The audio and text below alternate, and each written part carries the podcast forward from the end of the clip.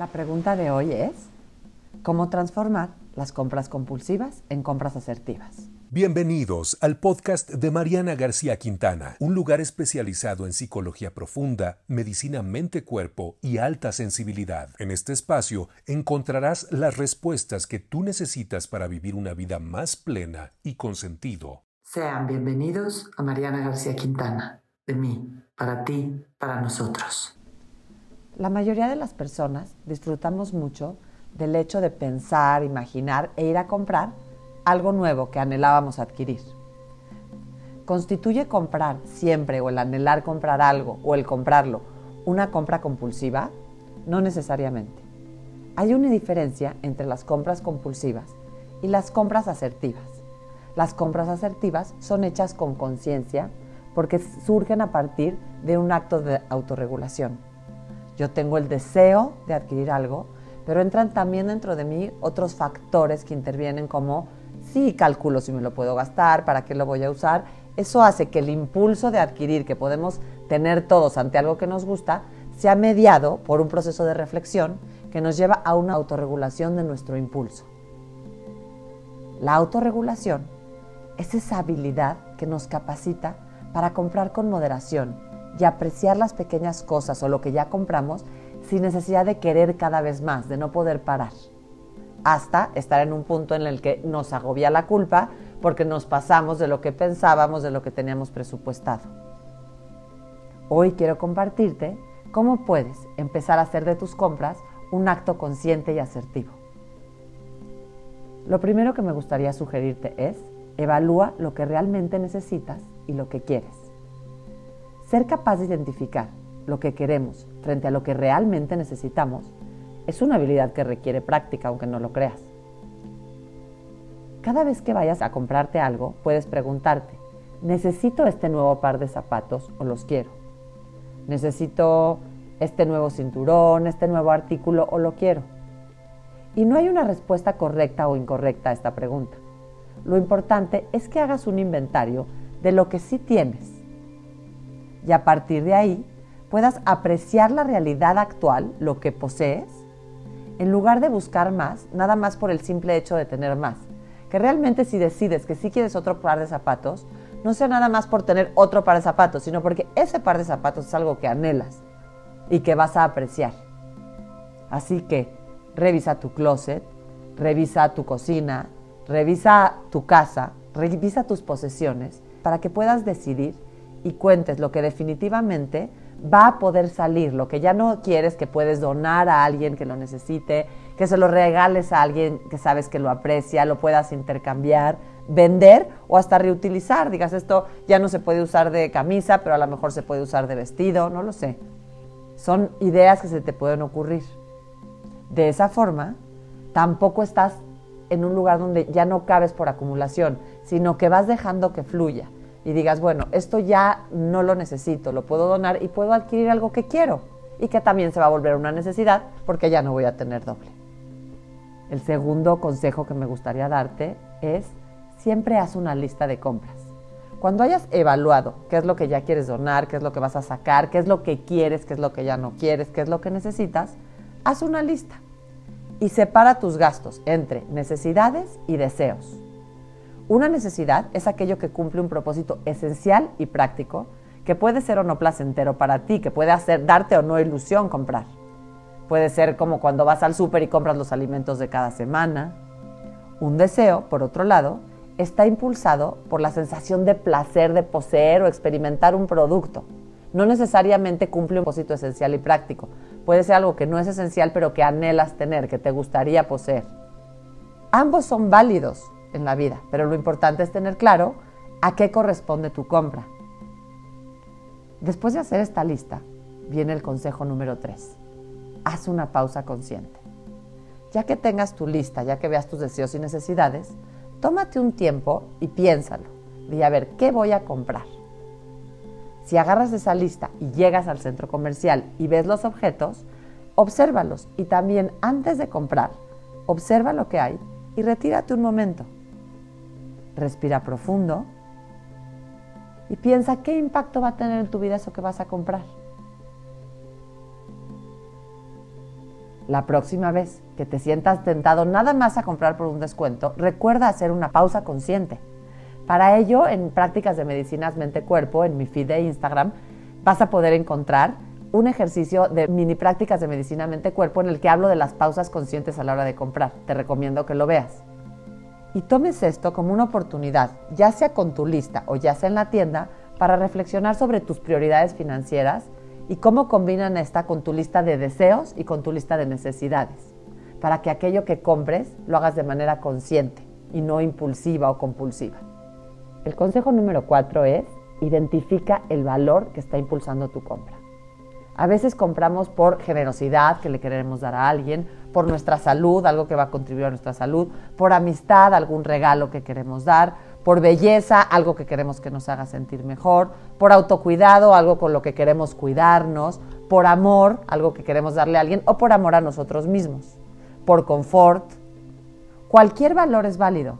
Lo importante es que para que tu compra tenga una razón importante, esté bien sustentada, identifiques, bueno, esto que estoy comprando, lo estoy comprando porque la generosidad es lo que le da valor a esta compra, lo que le da la valentía a gastar este dinero, lo que impulsa a hacer este gasto. Es el amor, es el autocuidado. Y cuando lo tienes claro, créeme, hasta tu compra va a adquirir un valor y una presencia distinta en tu vida. El consejo número 5 es, toma perspectiva. Comprar consciente y asertivamente se trata de sentirte bien con las compras que haces. Antes de comprar, durante la compra y después de cada viaje de compras. Cuando tú tomas decisiones de compras con las que te sientes bien, la experiencia es satisfactoria en un todo completo y no tiene un componente de angustia ni de culpa. Así que, cuando vayas a comprar algo, al hacer la pausa consciente, puedes tratar de tomar perspectiva tratando de evaluar tres niveles. ¿Es esto que estoy comprando práctico? El nivel práctico se refiere a lo necesito, lo voy a usar. A nivel financiero, ¿lo puedo pagar? ¿Cuento con los fondos de no endeudarme para poder pagar esto? Y a nivel emocional, ¿me sentiré bien con esta decisión de compra? Y no solo ahorita en el proceso de compra, sino después me voy a ir a mi casa y me voy a sentir bien de haberlo comprado. Entonces así, en la pausa consciente, te alejas y ves esto, si es práctico, si financieramente es bueno para ti y si emocionalmente también es bueno para ti. Y eso también te va a ayudar a tener seguridad al realizar tu compra ya que la experiencia sea consciente y placentera. El consejo número 6 es ten alternativas. Muchas veces buscamos comprar para mejorar nuestro estado de ánimo. De pronto nos sentimos tristes y nos hace ilusión pensar en algo que necesitamos y en ir a buscarlo. Cuando esto no se hace consciente, cuando no somos conscientes de que lo estamos haciendo para ello, para mejorar el estado de ánimo, que no es criticable, puede ser un, a veces un medio, podemos caer en la compra compulsiva, en las que solo sepamos salir de la angustia o de la tristeza comprando. Y entonces ahí lo único que hacemos es enmascarar constantemente el estado de ánimo y es cuando empezamos a caer en problemas financieros. Esto no quiere decir que si disfrutas de las compras esté mal. No quiere decir que todo el mundo compre de manera compulsiva, ni remotamente. Pero si es real, que quien compra con conciencia del saber por qué lo hace, de qué es el valor que está atrás y de que sabe que lo está haciendo a lo mejor por mejorar el estado de ánimo, no va, no va a caer tan fácil en una compra compulsiva. Así que, para que no necesites las compras para llenar tu vida, para mejorar tu estado de ánimo, siempre ten alternativas, ten otras actividades que también te ayuden a levantar tu estado de ánimo y a darte confort, a darte alegría, a darte emoción. Para ello puede ser tener actividades que disfrutes como caminar, hacer ejercicio, hobbies, tener personas interesantes y variadas con las que convivir y platicar, buscar experiencias que le den sentido y dirección a tu vida y que todas ellas sean fuera de un centro comercial o de una tienda. Que ir de compras no sea tu pasatiempo favorito o tu único pasatiempo o actividad predeterminada cuando no sabes qué hacer o cuando te estás sintiendo angustiado. Encuentra otras formas de consentirte. Todos necesitamos un estímulo de vez en cuando y para muchos de nosotros la solución más rápida a veces puede ser darnos un capricho con algo nuevo. Pero si esa es la única solución que hay, si no hay más alternativas, se convierte en una compulsión. El siguiente consejo que me gustaría darte es, al comprar, usa la atención plena. Alguien que compra consciente y asertivamente se encuentra presente, en un estado de conciencia presente. Tiene su cerebro en posición encendido. Está con atención a lo que está sintiendo. Sabe que siente en su cuerpo, puede sentir sus sensaciones, puede estar consciente de cómo está su estómago, de qué está oliendo y de qué siente emocionalmente, de qué está pensando. Muchas veces cuando compramos en exceso es porque nuestro cerebro está en apagado o en piloto automático.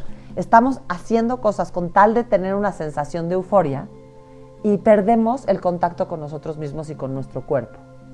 La compra consciente y asertiva se da cuando estamos en estado de una alerta calmada.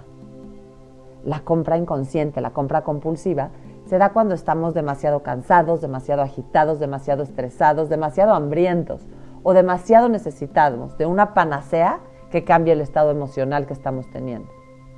Así que en el momento en que ingreses a una tienda, date cuenta cómo está tu cuerpo, cómo están tus emociones, cómo están tus pensamientos. Y en ese estado de conciencia accede. No entres en piloto automático, en prisa, en estrés, en querer no pensar, porque probablemente vas a comprar en modo automático, sin conciencia, y eso te puede traer consecuencias físicas, emocionales, mentales y financieras negativas. El siguiente consejo, el número 8, es edita tus redes sociales. Edita aquello que ves.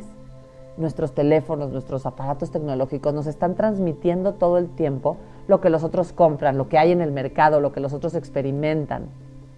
Están todo el tiempo poniendo en alerta nuestras inseguridades sobre no tener o hacer lo suficiente ese miedo empieza a gestarse en un sentir que necesitamos tener algo para poder ser como alguien o para poder figurar en el mundo y no sentirnos uno más que se pierde. Empieza la comparación constante. Empieza también la prisa de hay una promoción, hay un descuento y eso genera mucha angustia. Para eso están hechas, o sea, la mercadotecnia salió de este hecho de saber que si a la gente le metes un miedo, de alguna manera va a querer comprar más. Así que hoy te recomiendo que para que no vivas con ese miedo a estarte perdiendo de algo, edites y elijas muy bien a quién sigues en tus redes sociales, qué buzones o qué mails permites que estén en tu bandeja de entrada. Está comprobado que cuando resistimos la tentación de compararnos o cuando terminamos con aquello que nos hace estar comparándonos constantemente, se reduce el riesgo a tener compras compulsivas. Así que edita tu lista de contactos para que evites las tentaciones, para que evites este estado de malestar, de sentir que te falta algo que pueda llevarte a la, a la compulsión. Si es necesario, elimina aplicaciones, date de baja de ciertos boletines de tiendas, desmarca su sitio web, lo que sea que necesites para que tu cerebro no sea bombardeado y crea que necesita comprar eso nuevo para poder ser feliz o ser parte de. El consejo número 9, haz una autorreflexión sobre la diferencia entre quién eres y lo que posees. En la sociedad se ha dado este fenómeno en el que es como preadmitida la creencia o la visión de que a más cosas posee una persona, más es su estatus. Y a más estatus tiene, más va a lograr el respeto de la gente porque es más valiosa. El estatus es muy confundido con la felicidad asegurada. Y empezamos, sin darnos cuenta, a aplicar esa medida de valor a nosotros mismos definiendo quiénes somos según lo que poseemos, el estatus que nos da, y entonces creemos que de esa manera vamos a adquirir el respeto y la felicidad soñada. El problema es que para nadie hay un punto en el que sienta que tiene suficiente. Si realmente esto fuera cierto, ningún multimillonario tendría momentos tristes. Mi crisis. Y ya hemos visto en las noticias, en muchos sucesos, que no es así, que esto no es real. Así que Sí, disfruta lo que tienes, no tienes por qué no disfrutarlo. Nada más que siempre ten claro que es diferente lo que tienes que lo que tú eres. Lo que tienes no te da tu valor como persona, ni va a determinar la dignidad con la que te sientas, lo digno que te sientas y el respeto que sientas eres merecedor. Cuando puedes hacer esta diferencia entre lo que sientes, entre yo soy y yo tengo, ya no compras compulsivamente, porque ya no estás comprando para lograr un respeto o, pertenecer a algo que, donde crees que está la panacea de la felicidad, para lograr un estatus, sino que estás comprando porque realmente es algo que en ese momento te da confort, te gusta cómo se te ve, te gusta cómo se ve en tu casa o te gusta el uso que le vas a dar. El décimo consejo que quiero darte hoy es, usa efectivo o tarjeta de débito la mayor parte de las veces que puedas. Generalmente, cuando estamos comprando en línea, si tenemos ya la tarjeta guardada, se nos hace muy fácil nada más dar clic. En cambio, el hecho de tener que ir a buscar la tarjeta de crédito nos da un tiempo de retraso en el que a veces podemos evaluar si realmente es lo que queremos comprar. Tener el dinero físicamente en las manos también nos hace ver cuánto está desapareciendo de nuestra cartera y eso nos da más conciencia. Y por último, si con ninguno de estos 10 consejos sientes que estás pudiendo transformar la compra compulsiva en una compra asertiva, te recomiendo que busques ayuda profesional. A veces las estrategias de compra consciente y asertiva no son suficientes para frenar lo que ya se puede haber convertido en una adicción a las compras. Si continúa la obsesión de obtener, si continúa la obsesión del estatus social, si te sientes incapaz de manejar la ansiedad y dependes completamente de buscar una sensación de plenitud a través de las compras, probablemente puedes beneficiarte de un asesoramiento profesional en el que puedas ver los problemas emocionales subyacentes, las, las carencias internas que tienes, las creencias que son los que te están llevando a no poder controlar o no poder ejercer una autorregulación ante las compras. Si logras aplicar estos 10 tips y aparte, si no los lograste aplicar, pero buscaste ayuda profesional, yo creo que lo que puedes llegar a lograr es dejar de sentirte culpable o avergonzado. Cada viaje de compras en tu vida se podrá sentir limpio y claro y estarás feliz de contarles a los demás sobre lo que has comprado en lugar de sentir vergüenza y culpa. Y podrás mostrar lo que compras con alegría y con orgullo. Tu experiencia de ir de compras, antes, durante y después, se volverá gozosa. Podrás ver con ojos nuevos la abundancia que tienes cuando puedes adquirir algo que realmente deseas o necesitas, pero que fue planeado. Y también sabrás qué lugares son mejor para ti. Para terminar, me gustaría decirte que cuando hagas una compra consciente, lo disfrutes realmente lo huelas, lo toques. Si es para regalar, disfrutes del momento de darlo. Si es para ti, disfrutes al usarlo. Y te des tiempo para conectar con esa experiencia de poder adquirir algo para ti. Yo te agradezco que me hayas escuchado en otra bitácora de un alma, Respuestas para la Psique. Espero nos encontremos de nuevo por aquí pronto. Yo soy Mariana García Quintana y la información siempre es de mí, para ti, para nosotros.